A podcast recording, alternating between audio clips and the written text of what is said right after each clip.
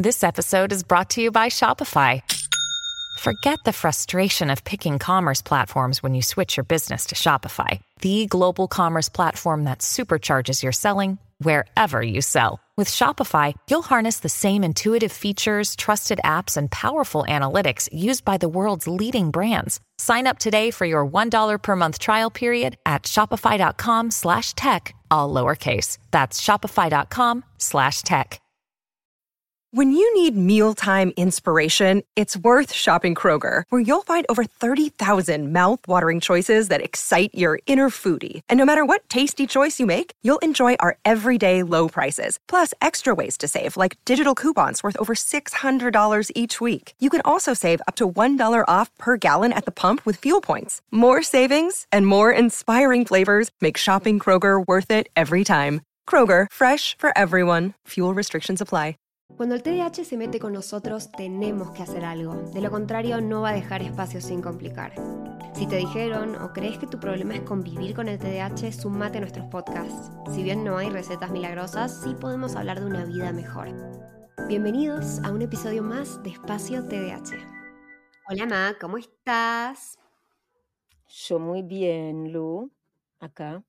Agosto, lo decimos porque no sé cuándo va a salir este episodio, y fresco todavía. Vos estás de más de primavera, yo estoy más de suétercito. Sí, pero si te sirve tengo bastante frío, así que mm, pronto Ah. me voy a cambiar. No, no me Eh, sirve. me no me duró... sirve. Ratito. Espíritu de Bueno. primavera, ya llega septiembre. Esa actitud, viste, capaz ni idea. Me ponía esto y era como, wow, perfecto para este clima, pero, pero no sucedió, no acompañó el clima. Bueno, che, em, hoy vamos a hablar de mm, adherencia terapéutica. ¡Qué nombre! Escúchame. A mí me parece como que primero haga- hagamos en criollo traducción porque ¿qué es la adherencia? ¿Sí? Em, eh, vamos a decir, es la posibilidad de que vos continúes y mantengas, y en esto de terapéutica, el tratamiento que hagas. Puede ser tu terapia, tu coaching, tu tratamiento farmacológico, ¿no? Sobre todo, por ejemplo, la adherencia a las dietas, el que está haciendo un programa de bajar de peso, ¿no? O sea, esto, adherencia es la capacidad de que yo me comprometa y sea consistente en mis conductas con lo que me plantea el médico, el profesional de la salud con el que estoy trabajando, ¿sí? Claro, Eso. y le sumamos la parte terapéutica o adherencia al tratamiento y estamos hablando ahora sí de ese gran pack de voy al psiquiatra, tomo mi medicación, voy a mi coach, voy a mi terapia, voy a hacer ejercicio, etcétera, ¿no? Pri- Primero, yo lo tomaría adherencia en general y diría todas las problemáticas crónicas, y ahí vamos a hablar de diabetes, vamos a hablar de hipertensión, vamos a hablar de tema de peso, obesidad, eh, y vamos a hablar de toda la problemática de salud mental crónica, eh, tiene baja adherencia. Eso sería como un- una afirmación. Y podemos ponernos del otro lado y entenderlo, ¿no? O sea, ¿por qué tiene baja adherencia, no? Porque no nos están diciendo hacelo durante dos semanas y ya está, ¿no? Esto es, lo incorporaste en tu vida y esto es una conducta que vas a tener que tener, ¿no? Porque son todas cuestiones que no hablan de remisión, que es que es- desaparece eso. Entonces, de por sí, la, la adherencia la vemos en otros trastornos, pero en el déficit de atención, yo creo que lo debo haber dicho 20 veces, pero vale que sea la número 21, porque yo no sé si este es el primer capítulo del podcast que estás escuchando, vos que estás ahí. A mí me llamó mucho la atención y lo recuerdo muy bien porque Joseph Biederman, que ahora falleció, pobre, este año, em, en uno de los primeros congresos que yo estuve escuchando, eh, habló de casi un 80% de los pacientes, que para mí es un poco menos, ¿no? Pero digamos, abandonan el tratamiento en el primer año. Y yo me sacudí porque yo dije, pará, cuando alguien me dice, este, este, este tratamiento es como mágico, o esto que siento, nunca me sentí tan bien en la vida, yo tengo una colección de las frases de los pacientes cuando, cuando sienten esto, de ojo, porque hay un 35% que no le pasa, pero wow, no, no puedo asociar, dije en ese momento, que esa persona que se siente así deje el tratamiento, ¿no? Como alguien que le dolía algo mucho, deja de tener dolor y, y después deja el tratamiento. Sí, es re loco. Y ahí, muy loco. Pero después lo pude entender cuando me metí en el mundo del TDAH mucho más. eh, y lo pude entender, lo pude entender y es más, digo, wow, eh, es mucho, es mucho, es casi, te diría, eh, profecía autocumplida. Es lo primero que ahora digo a un paciente cuando lo veo. Te quiero avisar que estoy acá no solamente para ver si tenés TDAH, pero quiero que sepas que el TDAH probablemente no te traiga de vuelta. Así que hoy tengo esta posibilidad. Aprende de esto, es decir, a lo mejor es la única vez que nosotros nos vemos, ¿no? Me pasó varias veces de ver un paciente ahora, verlo al año siguiente, año, em, o después seis, ocho meses. Em, importante, porque a veces es otra cosa la que los saca de vernos, es la vergüenza, son emociones. Yo diría que el gran problema que tenemos en la adherencia son las emociones. Pero bueno, tema alargado así, ya está. Avanti eh, con esto. No, y es, es muy tremendo, es muy tremendo, es muy tremendo cuando miras las cifras. Eh, pero también después cuando realmente, como vos decís, conectás con la lógica detrás, que en realidad de lógica no tiene mucho porque es más que nada es emocional, como vos decís, tiene todo el sentido del mundo porque Obvio que me, me va a dar vergüenza, por ejemplo, decirle a mi psiquiatra, che, se me venció la receta, necesito otra, porque no la pude ir a comprar. Y a veces no la podés ir a comprar porque lo procrastinás y aunque la farmacia está a tres cuadras de tu casa, eh, no, no, no podés ir. O porque no tenés plata, porque te la gastaste sin pensar en otra cosa. O porque, no sé, por ejemplo, la medicación a veces es muy difícil de conseguir, entonces también se puede tornar muy frustrante. Em, entre mil y otras opciones, pero que decís, ay, fallé, ¿cómo, cómo pude haberme olvidado del tema de la receta y que se me vencía? Te da vergüenza. A mí, me parece que es súper importante separemos, ¿no? Entonces, digamos, vamos a decir que de esta falla, que no es intencional, vamos a poner así, porque diría que no es... Puede haber algunos que dicen, no, no voy a volver, que ese, no es falta de adherencia, ese es cierre de tratamiento y se olvidó de avisar que no volvía. Digo yo, ese es digo, avísame, guardo la historia, no es un problema. Pero hay una parte en donde las personas deciden no hacerlo, ¿no? Esa decisión no cuenta. El que no quiere volver, el que le pasó algo, no sé, llegó a la casa, sobre todo con chicos, y habla con el marido, la mujer, y el marido le dice, déjame jorobar con esas boludeces y qué sé yo, cosa que puede pasar, o al revés, ¿sí? Eh, y se cierra ahí y no contestan los mensajes, etcétera, pero porque hay una como un cortocircuito ahí adentro. Sí, sí, sí. Pero vamos a ocuparnos hoy de las personas que sí quieren, pero evidentemente no pueden. Entonces yo diría que primer archienemigo es eso que voy a tratar. Voy a tratar el TDAH. Bueno, el TDAH es el primer obstáculo mi TDAH, digamos, sin tratamiento, es el primer obstáculo para que yo obtenga tratamiento. Entonces, recordemos, son todas funciones ejecutivas las que están dañadas. Todo, todo requisito de un diagnóstico es un desafío a la función ejecutiva. Tomar un turno, recordar la dirección, fijarte si tenés obra social, si está en tu cartilla, si no está en tu cartilla, saber cuánto cobra, llevar el dinero, tener programado esa sensación de bueno, voy a disponer de esto para mí, que también es otro trabajo. Fíjate qué cantidad de cosas hay em, como para poder, y aparte esto es una exposición, chicos. Yo me siento y le voy a contar a alguien mi vida, voy a moquear, llorar, y por eso lo evito porque digo, no, es, ¿no? Me puse a hablar de esto y mejor no. Primer elemento, las funciones ejecutivas, manejo de tiempo. Vos lo dijiste con respecto a aquel que ya empezó el tratamiento pero perdió la receta, se le mojó la receta, eh, dejó la receta pero no sabe dónde. Eh, todo lo que se les ocurra puede, puede, ser parte, ¿eh? todo, absolutamente todo. Comprar una medicación diferente. Entonces, em, me parece que es importante que digamos, me parece que esto viene asociado a con quién voy a hacer mi evaluación y mi tratamiento. No lo puedo hacer solo. Recontra, recontra. Pero eh, no, no es solamente no lo puedo hacer solo, sino lo, puedes hacer con alguien que no tenga la empatía que requiere trabajar con vos, porque, no sé, qué sé yo, eh, yo por ejemplo con mis clientes de coaching yo no los llamo por Zoom, yo los llamo por WhatsApp. Y te podría llamar por Zoom, pero por WhatsApp me gusta más porque mis clientes se quieren levantar a caminar en círculos mientras hablan conmigo y eso está bien y yo quiero que vos tengas esa posibilidad de hacerlo. O, por ejemplo, yo no me pongo un coach atrás del otro porque yo sé que capaz llegas tarde, porque yo sé que capaz te quedas hablando de otra cosa y no llegaste al punto. Es re importante que como personas que trabajamos con otros con TDAH tengamos esa empatía y que vos puedas buscar a alguien así también. Porque no te voy a decir que te van a, que te van a habilitar todo en el sentido de te van a dejar pasar todas estas cosas, porque si no, no te estarían ayudando, obviamente, ¿no? Pero alguien a quien, con quien vos también sientas esa seguridad de decirle, che, sabes que la recontra cagué, me olvidé de la receta.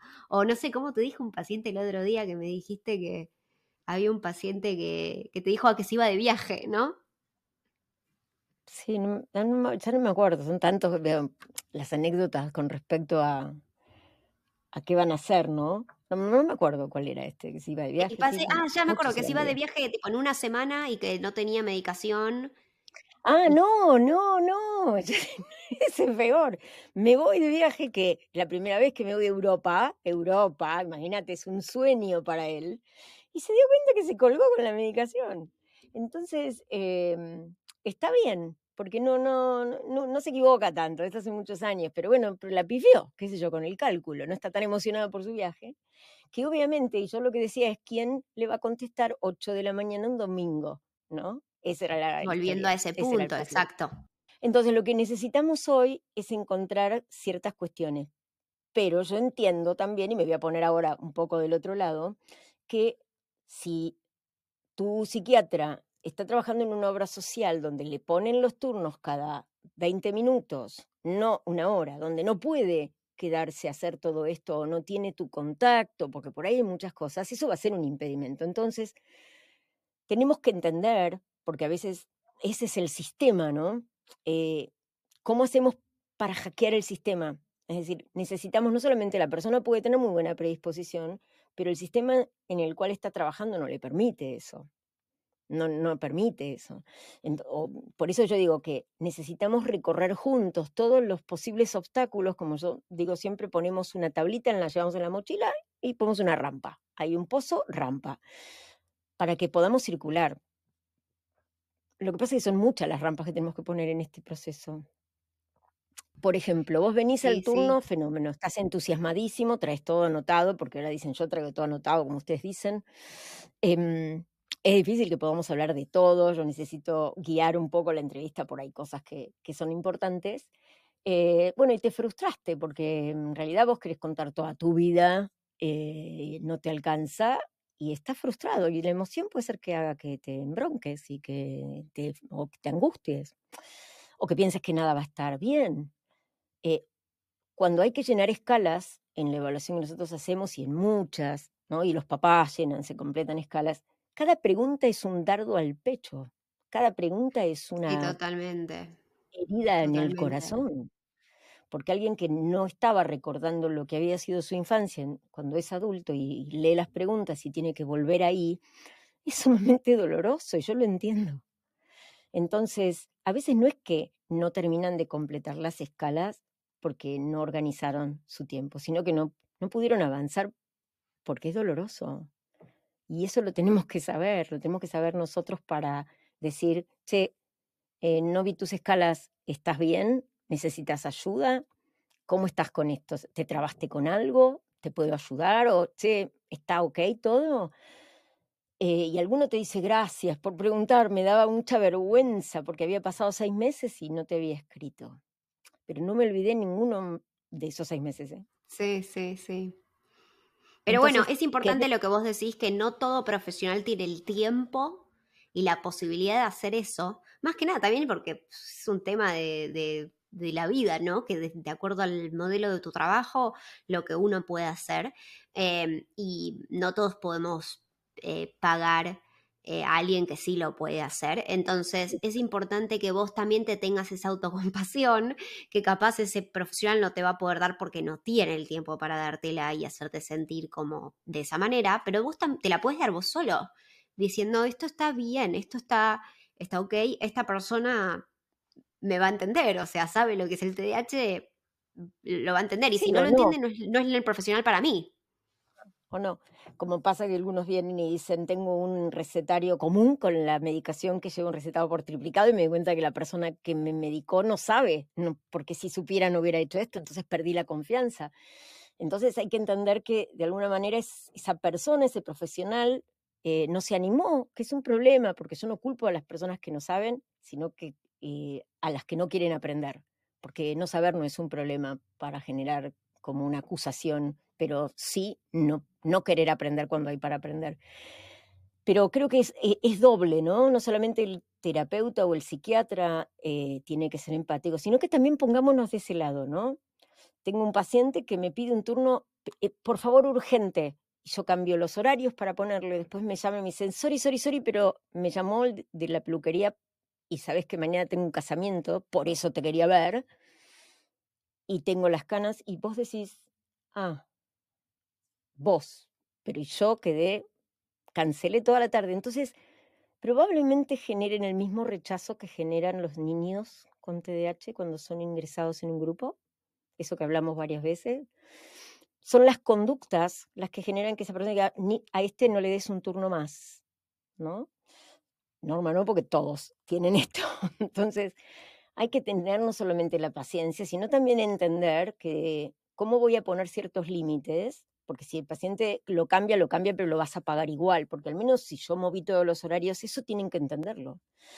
Em, pero tenemos que tener también desde el lado del profesional entrenamiento para ver cómo es trabajar en una situación en donde tus pacientes pueden ser muy divertidos y muy caóticos. Cero compromiso eh, o, o ya te quiero ver, estoy en una crisis, ¿no? Y después no compro la medicación, estoy en una crisis, pero me fui de fiesta.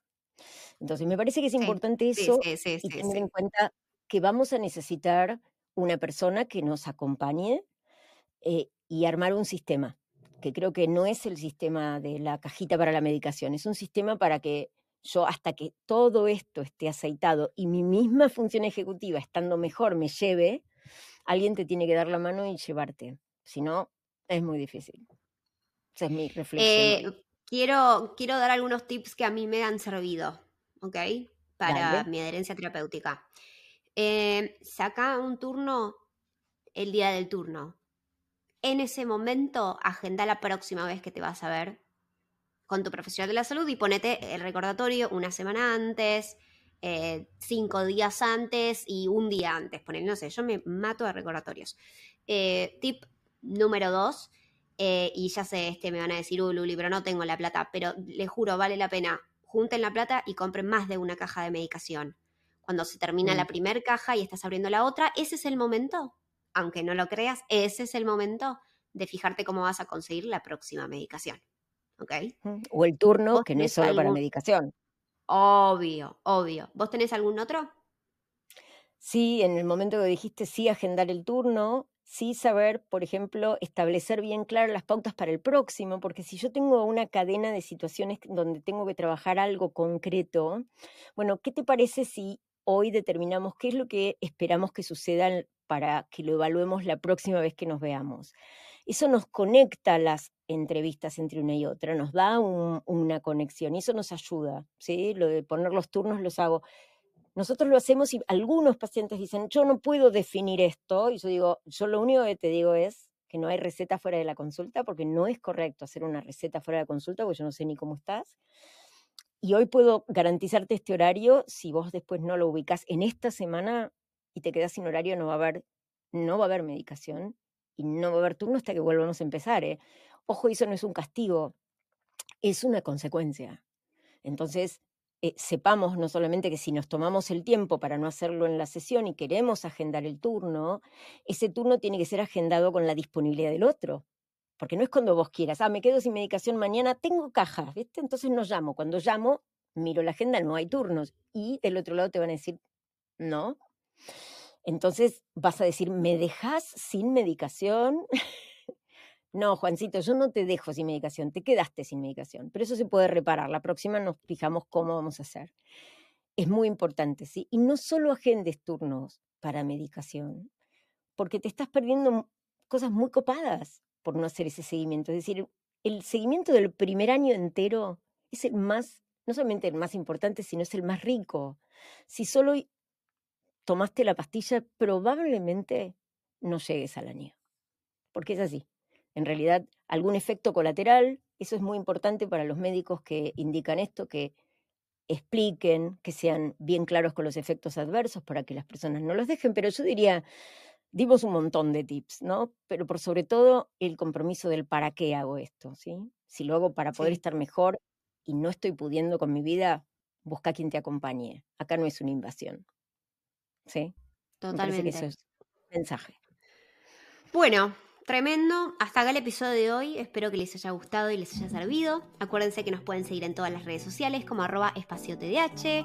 Comenten, denle like, compartan, suscríbanse a este podcast y nos vemos en el próximo. Chao, Ma. Chao, Lu.